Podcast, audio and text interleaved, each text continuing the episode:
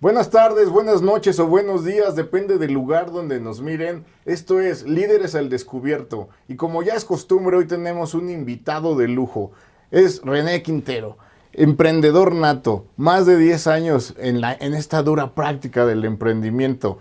Él es actuario además y déjenme decirles una cosa, emplea más de 350 personas entre todas las empresas que integran su grupo. Pero ¿qué les parece si en lugar de que yo les siga contando acerca de todas estas habilidades e historia de vida, le damos la bienvenida a René Quintero en, esta, en este tu espacio Líderes al Descubierto? ¿Y por qué no nos cuentas mucho más de ti, de tu historia, de esos datos de niño, de joven, de adulto que te han hecho pues fraguarte en estos artes del emprendimiento y sin duda alguna ser el empresario líder exitoso que hasta ahora eres. Ah, muchas gracias Bogart, gracias por invitarnos.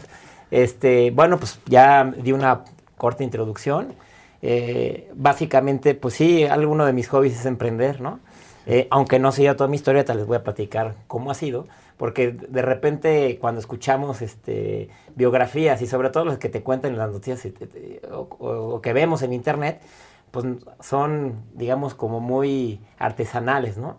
Pero en el camino hay varias cosas que, este, que pues bueno, que nos, se nos atraviesan, ¿no? Pero sí, en efecto, este, he fundado muchas empresas, ¿no? Eh, unas viven, otras no, este, como todo, ¿no? No todo sale bien en la vida.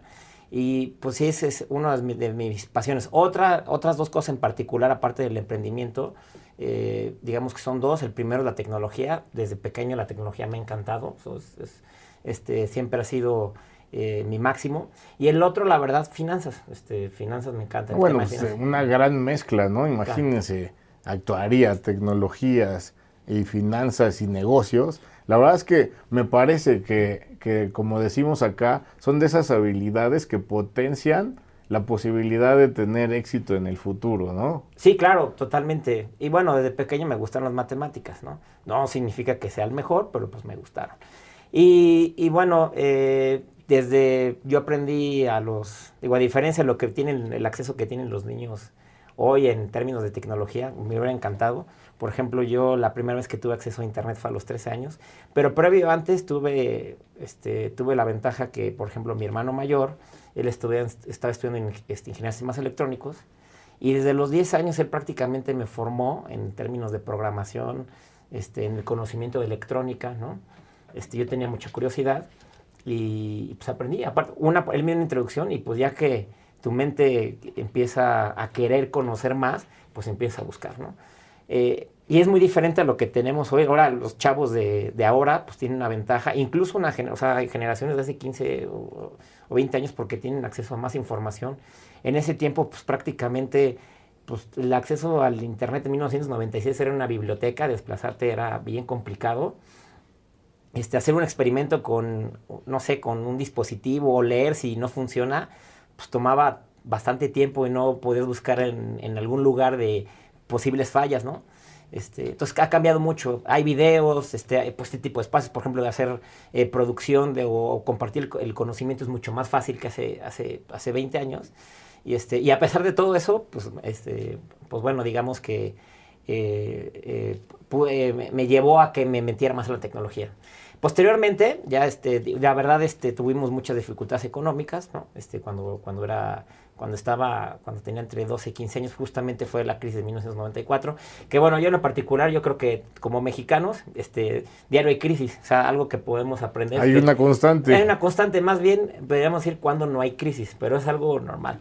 Pero sí, la verdad fue muy, mi papá se dedicaba a tema de bienes raíces y, y pues para nosotros fue un gran cambio que en ese tiempo nos pegó demasiado, pero ahora yo lo veo como una gran oportunidad, este, porque vimos el mundo de otra manera, ¿no? Este, eh, digamos que de la escasez vienen, sacas este, otro tipo de habilidades, ¿no?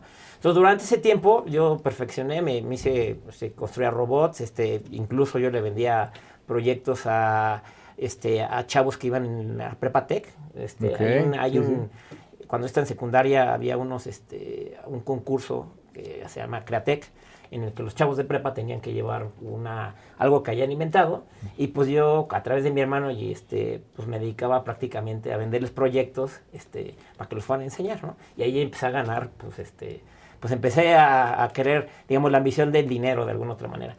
El otro motivador era que quería comprar una computadora, ¿no? Porque no tenía computadora y tenía que pues, entonces dije, pues tenemos que ahorrar. Entonces mi, mi hermano y yo ahorramos y compramos nuestra primera computadora, eso nunca lo voy a olvidar. Este, a pesar que he tenido muchas en subsecuentes, pero esa en particular, la primera es, este, eh, fue muy fue, extremadamente especial desde que llegó, la conectamos, o sea, fue toda una experiencia. Son cosas que, te marcan, ¿no? Pero más a fuerza de haberte lo hecho ya tú solo, ¿no? o sea, no esta clásica fórmula de mi papá me la compró, ¿no? Totalmente, ¿no? Y en ese tiempo, pues sí, la, una computadora era este, pues era algo, era un lujo, o sea, era una herramienta. Y la otra es que, por ejemplo, mi papá, a mi papá eh, me tuvo muy grande y pues en esa época cuando yo tenía como 13 años, él ya tenía como 64 años. Y cuando le pedimos una computadora, yo no sé si me decía una respuesta por, por no querer gastar, él, él, él decía que, este, que cuando estuviera en la universidad y tenía que imprimir trabajos, pues era cuando necesitaba, ¿no? Porque pues era su visión. Digo, no, no, no, no entiendo por qué lo decía, ¿no? Sino porque no le alcanzaba algo así. Pero no, fue un gran padre y este, al contrario nos dio unos valores y este, y él era, cuando podía, pues era, era digamos que eh, pues, compartía lo que fuera, ¿no? Y ahí, para mí es importante, se los platico porque es de las primeras partes como de ambiciones de querer conocer o tener un conocimiento y tenía que esforzar. Es algo que que yo creo que en general tenemos que, trabajar en la circunstancia que estemos, ¿no? Este, ojo, no significa que para mí hay personas en la vida que, tuvieron escasez o tuvieron dificultades económicas que sea la regla, porque también hay, hay pruebas de, por ejemplo, de, personas que son ricas o que tuvieron otro acceso o tuvieron acceso a, a, otro tipo de bienes y que también fueron exitosas, más bien cambiaron su, su, su realidad en donde, donde estuvieron, ¿no? No, no, no significa que todos los que van, van a ser exitosos tienen que pasar por esto, es circunstancial. ¿no? Y bueno, posterior a eso, este, ya en la secundaria me empezó a gustar las matemáticas y pues prácticamente eh, yo decía que tenía mi propia empresa muy chiquito y arreglaba computadoras, este, me invitaba, daba clases de matemáticas, etcétera. Y así, este, durante secundaria, eh, yo, si salía con mis amigos, yo me pagaba, este, tu cine, cine, todo. Si me gustaba una chava y quería invitarle un disco, porque les, regalamos CD, pues yo lo tenía que pagar. Y prácticamente me hice independiente de los 14 años, ¿no? De los 14 años. Y, este, y ya después entrando a la prepa, este, pues ya quería tener coche y pues ya tenía el camino, ¿no? Evidentemente cometí muchos errores porque pues era prácticamente un niño que tenía de repente le caía trabajo de alguna claro. cosa. Pero bueno, para mí me di cuenta que la manera de poder subsistir, dado que no tenía un capital inicial, pues era la tecnología y comprendiendo mis conocimientos. Este. Oye, de esos fracasos que recuerdes de aquella época. Ah, bueno, pues este. Eh, de esa época, pues a lo mejor y decir, oye, eh, por ejemplo, van a. Y digo, todo eso sucede por los fabricantes me compraban cinco computadoras y en vez de tenerlas en un día, pues te tardabas cuatro porque subestimabas muchas cosas que no tienes experiencia. Pero eso, pues, es, esas son de las cosas que nos, suceden todos los días, ¿no? Por otro lado, a lo mejor no priorizar, decir a esto me dedico, especializarme en algunas cosas.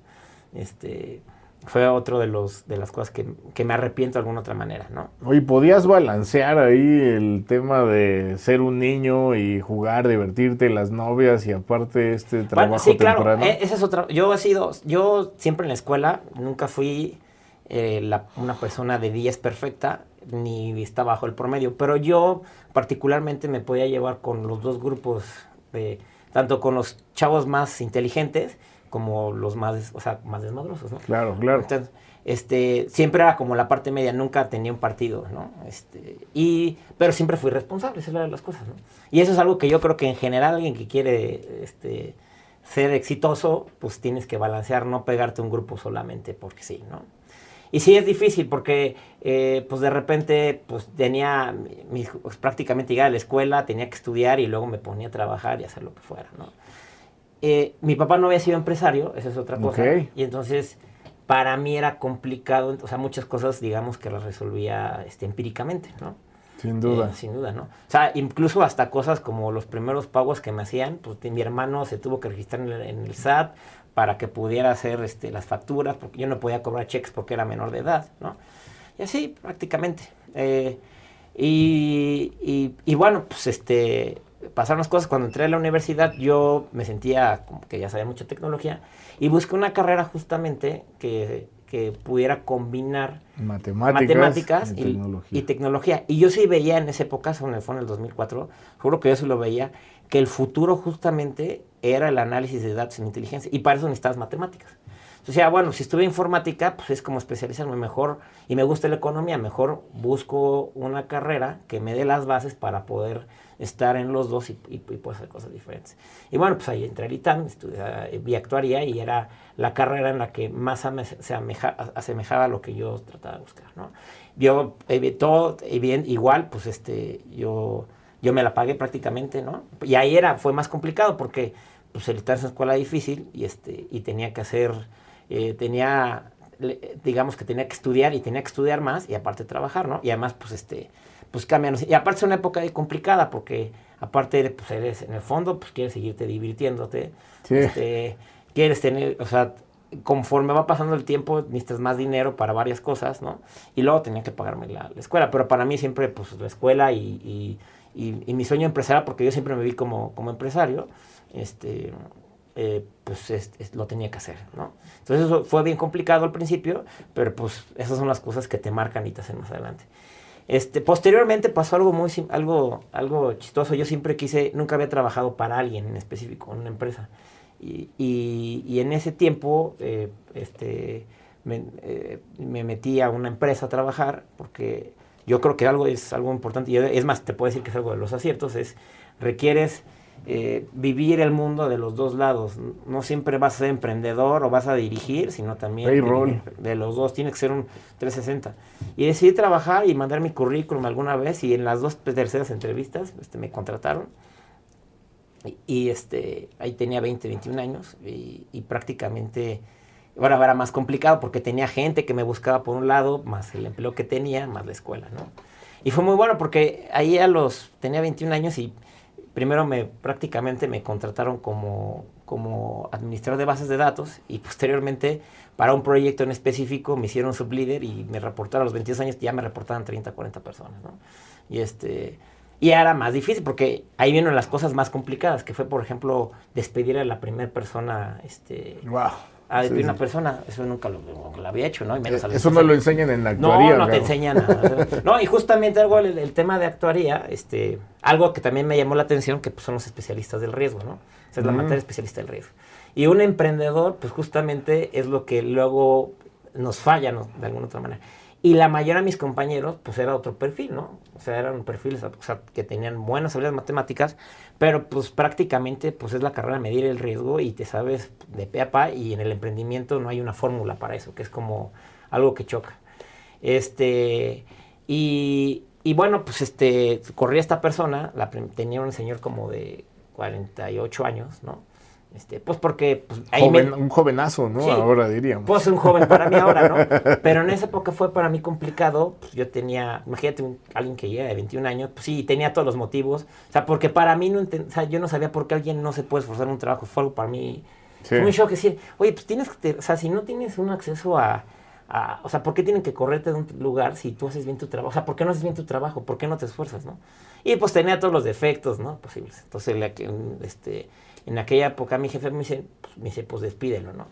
Entonces ya lo despido, ¿no? Y este, y a las dos meses me entero que se suicidó. Oh, qué fuerte. Sí, fue muy fuerte.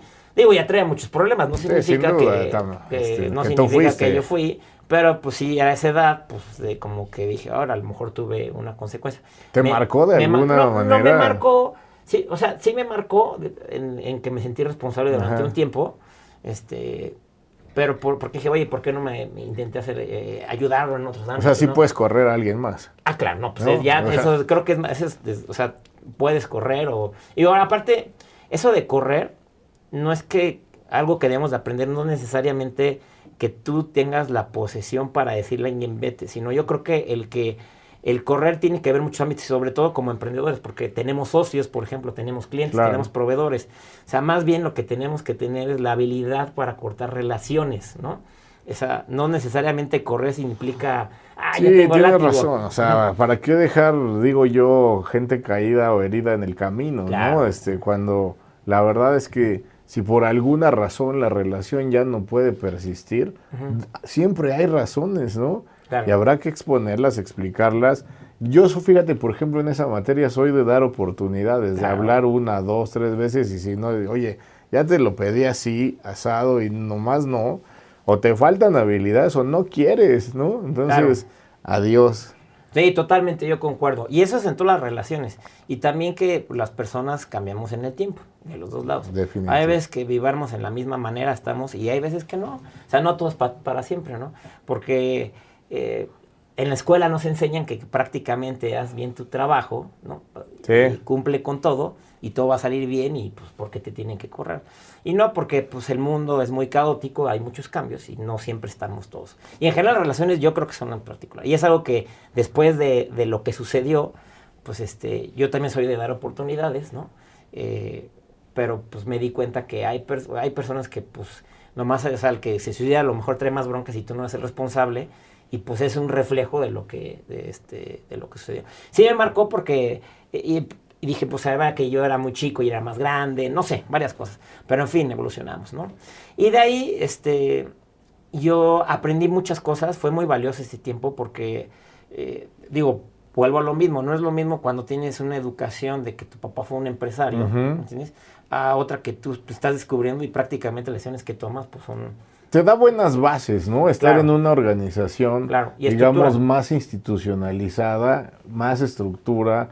Quizá empezaste a escuchar de procesos, cultura, plan, planeación estratégica, ¿no? Que digamos, la, la verdad es que la actuaría te da muchos elementos para todo ello y sobre todo la tecnología, pues hablar de procesos es un proceso en sí mismo, pero sí creo que que, como lo dices bien, da estructura, ¿no? ¿Cuánto tiempo anduviste allí? Dos años y medio.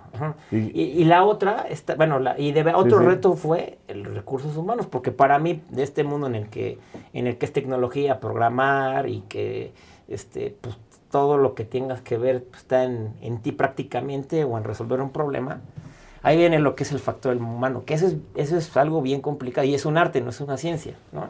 Este, ese fue otro gran cambio que aprendí, ¿no? Y además también eh, en esta empresa nos, nos dedicamos a hacer servicios financieros, tenías clientes, ¿no? Había cosas que no tenían soluciones tan fáciles y pues yo, nos dio, me dio otra, otra óptica, ¿no? De alguna otra manera. Entonces yo aprendí bastante, ¿no? Bastante. O sea, por eso yo, o sea, yo le, a cualquier emprendedor, ¿no? Algo importante pues, es haber trabajado en un lugar porque percibes cómo es el mundo, cómo ve una decisión que toma alguien de jerárquicamente superior a ti, cómo la ven las personas de abajo, este, eh, pues cómo vive el mundo, cómo es el mundo en general. La transmisión de indicadores, de indicaciones, ¿no? También es interesantísimo ver claro, decir, oye, tengo que llegar a tal hora, pero tengo que tener que tener resultados, este, también percibir errores que están haciendo en la empresa, este, y que tú no dices nada. Entonces, en fin, este para mí fue muy interesante porque me formó, pero yo siempre quería ser, este, la verdad yo quería ser emprendedor. Y justo me acerqué con, con, tenía mis clientes, tenía una estructura de una o dos personas que me atendían para la tecnología, este, y me acerqué con, con, con, mi jefe y le dije, oye, pues fíjate que este que quiero, eh, quiero hacer una empresa, y le hice un business plan, etc. Y me dijo, no quiero tener socios. Y dije, bueno, pues está bien. Pues, este, no, está bien, no hay ningún problema. Porque trae otras ideas sobre el negocio y este y ya. Seguramente eso influyó en lo que ahora haces, ¿no? Claro. Este, ese, ese no quiero tener socios. Yo, yo te veo y escucho todo lo que hacen en Black Echo y en todas las iniciativas que traen este comunitaria private equity. Sí, claro, eso es, bueno, es todo un giro Sí, bueno, ahí, claro, ahí me di cuenta que, o sea, porque ahora lo pongo en retrospectiva, digo, oye, ¿cómo no hay un René en, en, mi organización que no está siendo escuchado? Y es, puede ser potencial, ¿no? Claro. Entonces, este, tienes que, tienes que estar abierto, ¿no? Y obviamente probar, porque también en el mundo te das cuenta que hay muchas personas que tienen labia, pero digamos que las, ante las pruebas, este, todo es la verdad. Eso pero debes estar abierto, no cerrarte, ¿no? Este, porque normalmente yo he visto que, por ejemplo, eh, sobre todo empresarios experimentados, eh, al contrario, educan a sus hijos con una visión toda al contrario, decirle, protégete y desconfía de todos, ¿no? Sobre todo, por ejemplo, digo, no es por quitar a los judíos, los judíos son muy exitosos, pero ellos, ellos son cerrados, cierran, pues, ¿no? Y los empresarios que ya tienen cierto capital, es la educación con la que tú le das a tu hijo, casi casi no escuches, solo con tu círculo cercano de confianza, y los demás desconfía al, máximo, no es posible que hagas nada, ¿no? Este, eh, porque pues también en otras épocas, etcétera, ¿no? Y, y, eso pues te puede cerrar de oportunidades incluso, ¿no? Y bueno, pues este, ahí em, conocí a, un, a mi socio, ¿no? Y, este, y, nos dijeron, un cliente nos dijo, no voy a decir qué cliente porque si no se los A través de una relación querían que hiciéramos una plataforma para, eh, para el registro para eventos, y este, lo cual era un proyecto titánico, y este y pues casi casi que sí y ya tenía que estar en tres meses. ¿De eventos físicos o digitales? No, físicos en esa época, porque todavía, todavía no y, este, y hacer unos tótems, este, eh, eran unos tótems de información. En esa época era para que alguien que tuviera una Palma o una iPad, no sé si se acuerdan, sí, cómo no. pudiera hacer un evento y pudieras este, sincronizar la información del evento a través de un puerto infrarrojo. Sí, sí. Y pues bueno, pues dijimos que sí. Este, obviamente nos faltaba mucho por hacer, ¿no? Eh, y fue un reto. Y pues literal en un mes y medio salió, ¿no? Salió todo muy bien, nos fue muy bien. Y después empecé a juntar dinero, empecé a ahorrar. Y este, empecé a hacer la constitución de la empresa, ¿no? Eh, tal cual. Y, y, pues literal, pues eh, eh, salió, ya la empresa la formamos. O sea, digamos que empecé a hacer, empecé a poner un pie completo por afuera, mientras estaba asegurando el, el otro, porque evidentemente siempre que alguien quiere emprender, todos dicen que tienen este, problemas, que tienen hijos, que la escuela, inventan cosas de costos fijos, etcétera. Es miedo. Es miedo, en el fondo es miedo, es un, justificante. Pero ahora yo sí recomiendo que independientemente de todas las circunstancias, siempre tengas un plan B, ¿no? O sea, si vas a tomar una decisión, tengas un plan B. Porque el, emprender, pues es, es, como venimos diciendo, es, no todo está planificado. Si fuera planificado, pues todo el mundo fuera emprendedor, ¿no? Y bueno, este, salimos eh, y, después ya prácticamente llegué el día que le dije, oye, muchas gracias, pues ya voy a hacer mi empresa, como te había dicho hace seis meses no quisiste, pues, este, pues bueno, ahora va perfecto, me quieran recortar, ofertar y pues total salí. Y ya, pues entonces ya me dediqué de tiempo completo a formar lo que hoy es Black Echo, ¿no? Este, y bueno, pues ahora pues vienen más detalles, vienen más cosas porque yo ya quería implementar, digamos, procesos o cosas, como bien dices, de lo que vi en, en uno, pues, un poquito en la escuela, porque muy poquito, otra es este, pues en lo que viene el trabajo, y tercero ya te empiezas a informar, ¿no? De alguna otra manera. Qué rollo con la escuela, ¿no? O sea, nos da tan, bases estructurales, pero muy pocas. ¿Cuánto, ¿Tú cuánto tiempo calculas que te sirvió la educación universitaria una vez estando en la calle? Pues yo creo que, o sea, en términos de porcentaje, a lo mejor un 35%, algo así. si fuera un valor subjetivo es eso. Y ahora, y, casualmente, este, la tecnología, eh, pues es un factor de innovación. A mí siempre me ha encantado pensar que las cosas son diferentes, ¿no? Mejores. Eh, mejores, se pueden hacer o diferentes, mejores, valiosas, rápidas, menos costosas. Y después me di cuenta que, y por ejemplo, en, en el ITAM en específico, es un lugar donde menos te enseñan a emprender y en general no te enseñan a emprender en la escuela. O sea, el pensamiento que te da la escuela este, en la mayoría de los sistemas escolares, ahorita ya hay, bueno, lo mismo, hay una evolución, ya en línea no va con la educación, es prácticamente a seguir reglas, a seguir caminos cerrados, este, no le muevas y vas a ser exitoso. Y también por, la otra, por otro lado, es que te venden, lo, el éxito te lo venden como prácticamente una, receta. Una receta, alguien salió y llegó y fundó Facebook y nada más ah. trabajó un montón y listo. Pero no hablan del esfuerzo que hay o de los muchos, por ejemplo, en el, tema de, Facebook, cuántos Mark Zuckerberg había intentando innovar y, pues, se cayeron en el, camino, ¿no? O sea, te platican prácticamente, aunque tienes más problemas emprendiendo, es como si fuera la lotería, quién ganó, pero no te cuentan todos los que intentaron apostar, o sea, intentaron ¿Qué le dirías a jóvenes y hombres y mujeres, por sin duda, este, alrededor de esa imagen que forman, pues un Zuckerberg, un Elon, un Jobs en su momento, eh, y que de repente yo veo que les genera frustración o como esta aspiración de de encontrar el garbanzo de libra y en una sola operación volverse inmensamente millonarios. Sí, claro, y no nada más ahí, también el deportista. También. O sea, el fútbol, este, mi hijo me dice, por ejemplo, no, es que yo quiero ser como Cristiano Ronaldo, gana millones, ve los coches mm, que tiene. Claro. Y están viendo el éxito, pero no están viendo el esfuerzo que hay atrás de para llegar y todos los que tuvieron que caminar. No se pierdan, por cierto, la entrevista que le hicimos a, a León Rangel, especialista en temas de fútbol y tecnología, donde justamente nos hablaba de lo difícil que es también destacar en ese segmento y de las muy pocas oportunidades que se tienen. Lo dices perfecto, pero por favor sígueles diciendo de qué se trata que a mí me preocupa más, por ejemplo, la narcocultura. O sea, ahorita si ves los servicios de streaming tipo Netflix, luego a mí me decepciona que ver las, las, series más vistas pues, son temas de narcoseries. Porque también te venden, o sea, ¿qué tienen en común? Un heroísmo. Un heroísmo, decir, ah, no, si eres narco, este, vas, a tener. vas a tener esto, mujeres, dinero, coches, etcétera. Pero no te cuentan la historia negativa que yo, yo incluso que es peor que los otros dos, porque tienes que vivir escondido, tienes que vivir desconfiado, no puedes salir a la calle tranquilo, este, pues tener una conciencia, ¿no? Entonces, los medios nos forman estas figuras de culto como si fueran la verdad y lo que va a suceder si, si tomas un camino, ¿no? No, lo dices muy bien. Yo la verdad es que empecé a ver alguna de ellas y de repente me descubrí diciendo, ya que maten a la policía, Claro.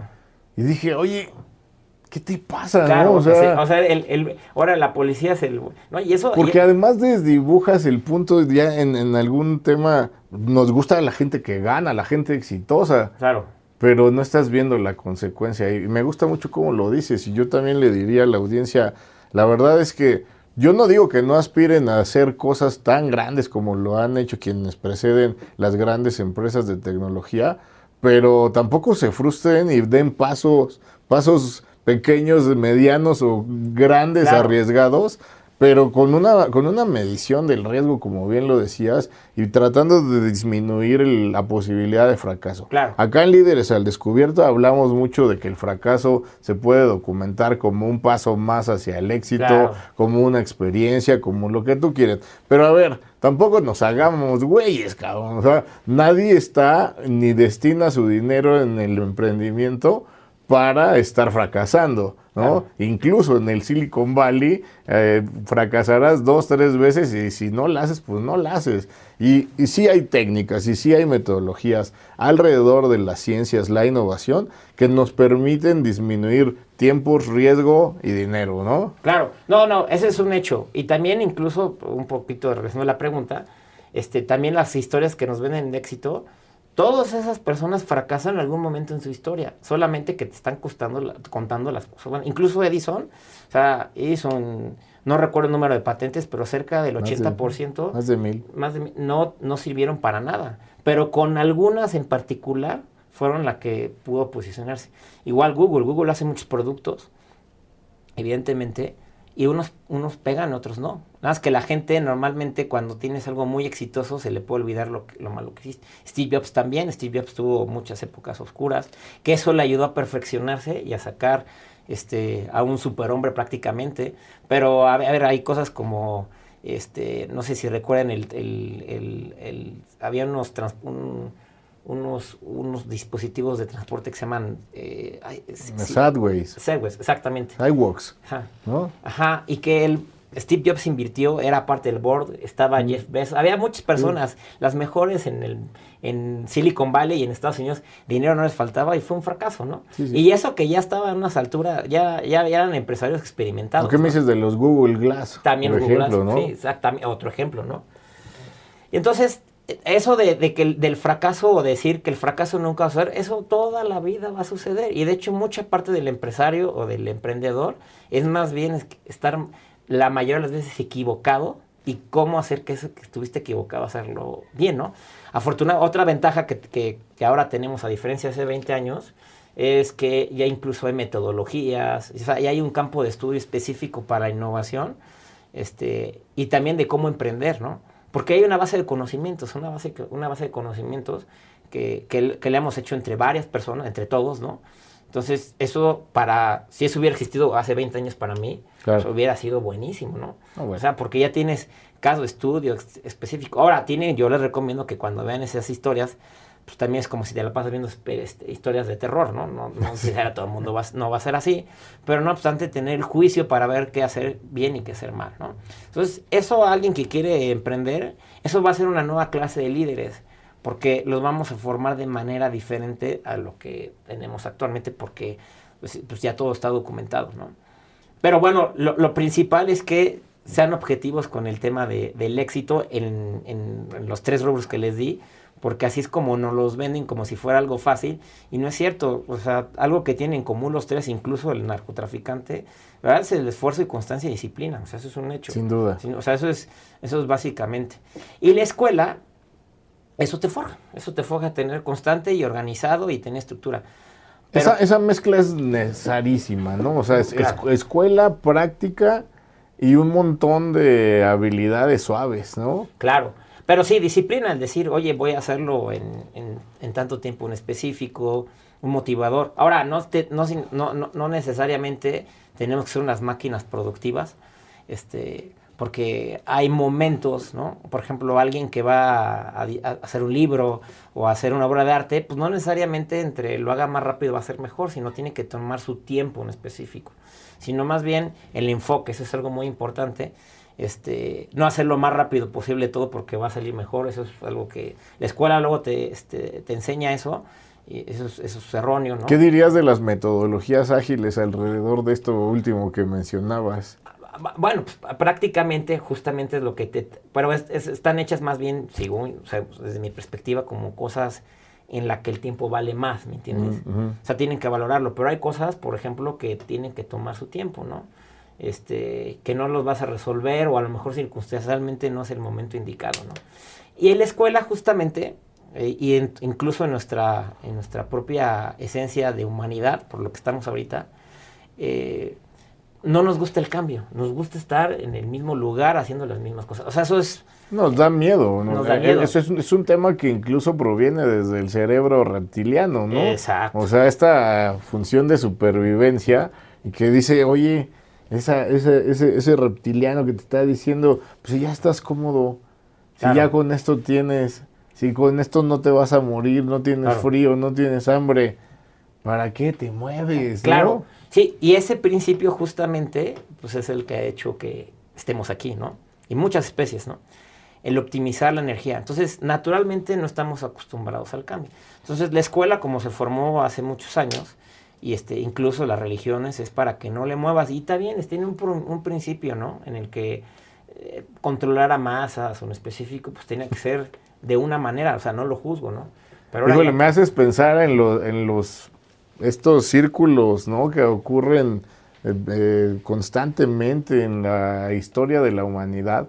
Estaba leyendo el libro de Technology versus Humanity de Gerd Este futurista suizo, que justamente decía que ahora con todos estos experimentos, como sabes, el, chip que está haciendo Elon Musk, Linux, creo que se llama, una cosa así, eh, se, tendría la capacidad de subir y bajar software al ser humano, ¿no? Provocando lo que serían humanos 2.0, pero justo empiezas a asociar eso con la posibilidad del dominio de las masas, ¿no? Claro. Y, y, cuando ahora te escucho hablar y veo cómo la escuela hace una cosa similar o las religiones, eh, la verdad es que ahí están surgiendo ya lo que se denominan los transhumanistas, que uno de sus argumentos era es, a ver, no estamos haciendo nada diferente a lo eh, que pues ya ha ocurrido, ¿no? Y decían, oye, es que eso es tecnología, lo mismo que en su momento fue la vacuna del sarampión. Claro. O sea que también es una tecnología aplicada al hombre que le potenció sus posibilidades de estar de una mejor forma viviendo en el planeta, ¿no? Sí, claro. Hay, sí, mira, como toda la tecnología, el, el tema ético y, la, individualidad. Este, pero eso ha sucedido siempre. O sea, las cosas, este, el cristianismo en específico, pues, eh, eh, digamos que fue prácticamente, se propagó por el mundo y, y es como si fuera un lenguaje de programación que todo el mundo habla, ¿no? Y entonces, eso, eso, es la Y así fue, ¿no? Porque a alguien se le ocurrió este, decir que era la nueva religión, ¿no? Y bueno, no, no está mal, pero digamos, no, no, no es que lo juzgue, pero normalmente nuestros, o sea, dada, dada el, dado el pasado es lo, como, es lo que ha salido bien, ¿no? Entonces lo vas a replicar. Entonces la escuela es así. Y la religión ah, cumple con esto, sigue un camino, no rompe las reglas, etcétera, ¿no? Sobre todo no romper las reglas, que eso para mí las escuelas este, este, es bueno como control, pero también este, algo fundamental para todos los emprendedores justamente es, o incluso hackers específicos, pues piensan, son, piensan diferente y hasta ven cuestionan luego las reglas si están bien hechas o no están bien fundamentadas, ¿no? Pues tú naturalmente, y como nos lo has dicho desde chavito, es, no, el estado de comodidad no, es tu amigo. Claro, pero es, algo que, o sea, de verdad nos gusta la constancia y que nada cambie. Eso es por lo que acabas de decir, por el cerebro reptiliano, ¿no? Pero por otro lado, por otro lado tenemos, este, otro, nuestro cerebro tiene la capacidad de pensar diferente, de tiene, o sea, es realmente es inteligente tal cual en el que podemos visualizar el mundo de manera distinta, ¿no? Y esa habilidad también ha sido parte de nuestra subsistencia, ¿no? Sí, como no. Ya Yuval Harari diría que incluso es parte del el consumo de hongos por parte de los Homo sapiens, ¿no? Claro. Perdón, de los que presidieron a los Homo sapiens. Y donde empieza a imaginar para poder diseñar y crear pues, los adelantos tecnológicos. O sea, esa, esa capacidad de imaginación que puede estar por sustancias, por lo que tú quieras, pues viene de también nuestra, o sea, nuestro cerebro, aparte que busca optimizar energía, también tiene ambiciones, ¿no? Entonces, eh, tal cual, eh, yo, o sea, algo que yo creo que debe modificar las escuelas en general, los sistemas educativos, justamente para, para poder eh, tratar ese, ese, digamos que ese miedo al cambio, ¿no? Y al de probar, o sea, al decir, oye, intenté hacer algo, me fue mal, cómo manejo la frustración, lo vuelvo a intentar y qué aprendí, ¿no? Claro. Porque eso lo vivimos toda la vida, lo viven los políticos, ¿no? También igual tú ves el que ganó la, este, la campaña presidencial, pero perdieron otros cuatro, ¿no? Y abajo de esos cuatro hay mil personas. Y, este, y también un mercado, ¿no? Este, no hay ninguna prueba, ninguna empresa que haya sido 100% perfecta por épocas o que haya sobrevivido, ¿no? Entonces, eso es lo que tiene que modificar y eso es lo que un emprendedor normalmente va a haber. Ahora, yo sí creo que no todo el mundo estamos hechos para emprender. Este, hay, y no está mal, porque también si viviéramos en un mundo en el que todo el mundo quiere emprender y nadie quiere ser subordinado, pues sería un caos porque nadie podría trabajar y viceversa, ¿no? A mí me gustaría complementar, o sea, me parece que todos pueden, pero solo los que tienen las agallas y la, la curiosidad por aprenderlo lo logran, ¿no? Este, digamos, como capacidad humana se puede, ¿no? Claro, no, bueno, y algo, y algo ahorita dijiste, algo muy importante, la curiosidad es básica, o sea, básica para un emprendedor, la curiosidad es básica, ese es lo primero que tienes que forjar. Y de hecho, el mayor ejercicio ejemplo que tenemos de curiosidad son los niños. Los niños son curiosos por naturaleza. Pero en la escuela justamente te dicen, no, no, espérate. No, no pienses. No pienses. Sí, no así, así síguele. Tú no la fórmula, es, fórmula esta. es esta. ¿no? Pero si hay este otro camino, no, no, no. Pero tú platicas con cualquier niño y te hacen preguntas de cosas que, este, que es, híjole, ¿por qué lo ves de esa manera? Pero no, no es que estén mal, más bien, este, ese, eh, la curiosidad que traen ya nata es justamente parte de nuestra Me hiciste recordar un libro de los hermanos Kelly, estos que fundan IDEO. el libro se llama eh, Creativity Confidence, y justamente habla de, una, de un momento en el que le preguntan al traductor del Dalai Lama que cómo se decía creatividad en, pues en este idioma que hablan ellos, la verdad no lo sé, tibetano que debe ser, y les dice, es que no, es, no existe una palabra exacta, pero lo más adecuado es natural y lo más natural es la niñez. ahí está. Entonces ahí está. Entonces nos estamos acercando prácticamente al final de esta entrevista tan rica que la verdad me gustaría tener una segunda parte porque está poniendo ah, buenísimo esto. Pero lo, fíjate que ya te descubrí aquí en Líderes al Descubierto. Te descubro. Espero que va bien. No, por supuesto, te descubro como una persona con esa curiosidad que ahora decías que te ha movido durante toda tu vida, ¿no? Ya te, ya me imagino abriendo aparatos, radios, a ver cómo funcionaban. Una, una, un hambre por el conocimiento, ¿no? Eh, esta capacidad de disasociar o de asociar aquellos elementos que necesitabas para seguir tu futuro. Y una cosa que he visto en la gente con mucho éxito como tú, que es que pronto definiste hacia dónde querías ir. Claro. ¿Y cuáles eran esos elementos que te ayudaban como herramientas a lograrlo con más éxito? Eh, eso es algo que también a niñas, niños, jóvenes y a los padres deben tener muy presente.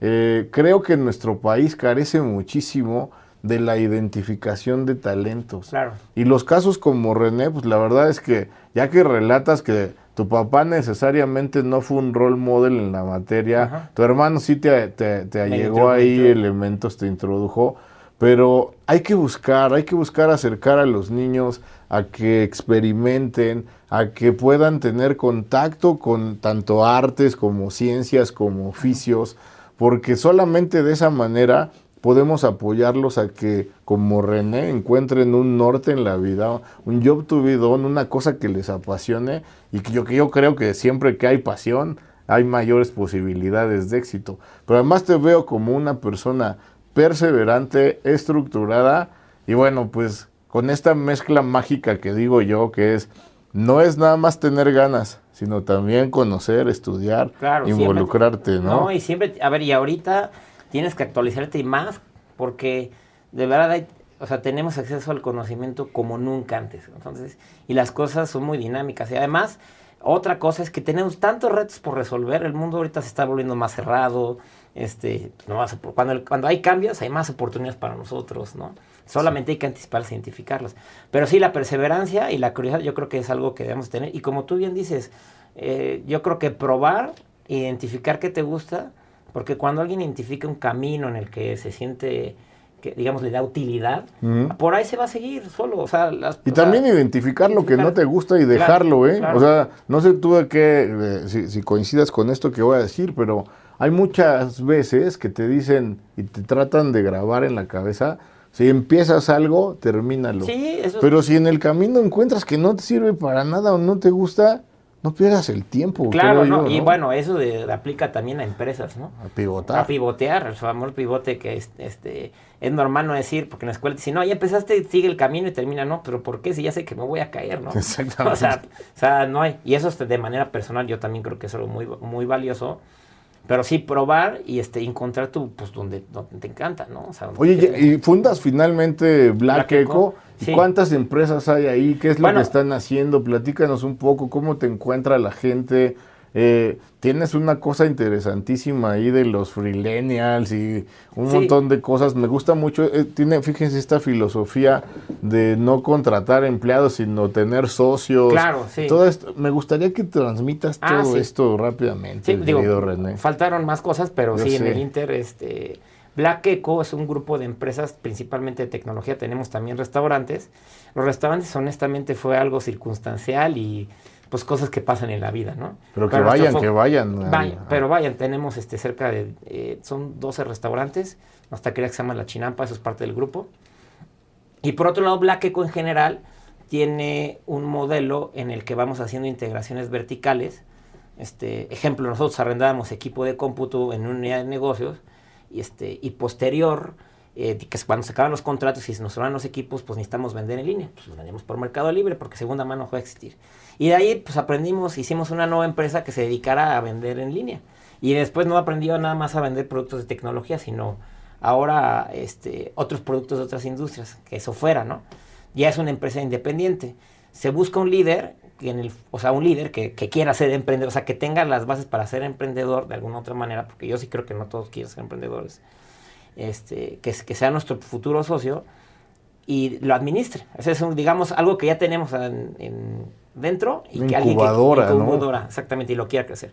No, y por otro lado tenemos otro modelo que tenemos a lo mejor este, una, un foco en algo tecnológico que, que, queremos entrar porque tenemos a lo mejor en el grupo ya consumimos varios de los servicios y queremos desarrollar y llega alguien con una idea de la nada y pues la, la, este, escuchamos y de ahí la perfeccionamos. Hacemos una nonia de negocios. La ventaja es que aquí pues se benefician porque pues ya tenemos este, economías de escala, tenemos área eh, legal, contable, todas las cosas de flojera, que eso tampoco te encuentran que este que, que, al emprender tienes que ver impuestos, este cobrar, este asambleas, asambleas, etcétera. Acciones. Y la idea es que el emprendedor o el líder de esta área se enfoque directamente a este a la, a la sustancia del negocio. A vender. A vender y todo lo demás. Y además que pues tenemos este un un board, ¿no? Esto lo fundé con, no les platiqué, pero en el ITAM saliendo, este, este modelo lo hicimos con James Kramer, que es mi socio, ¿no? Okay.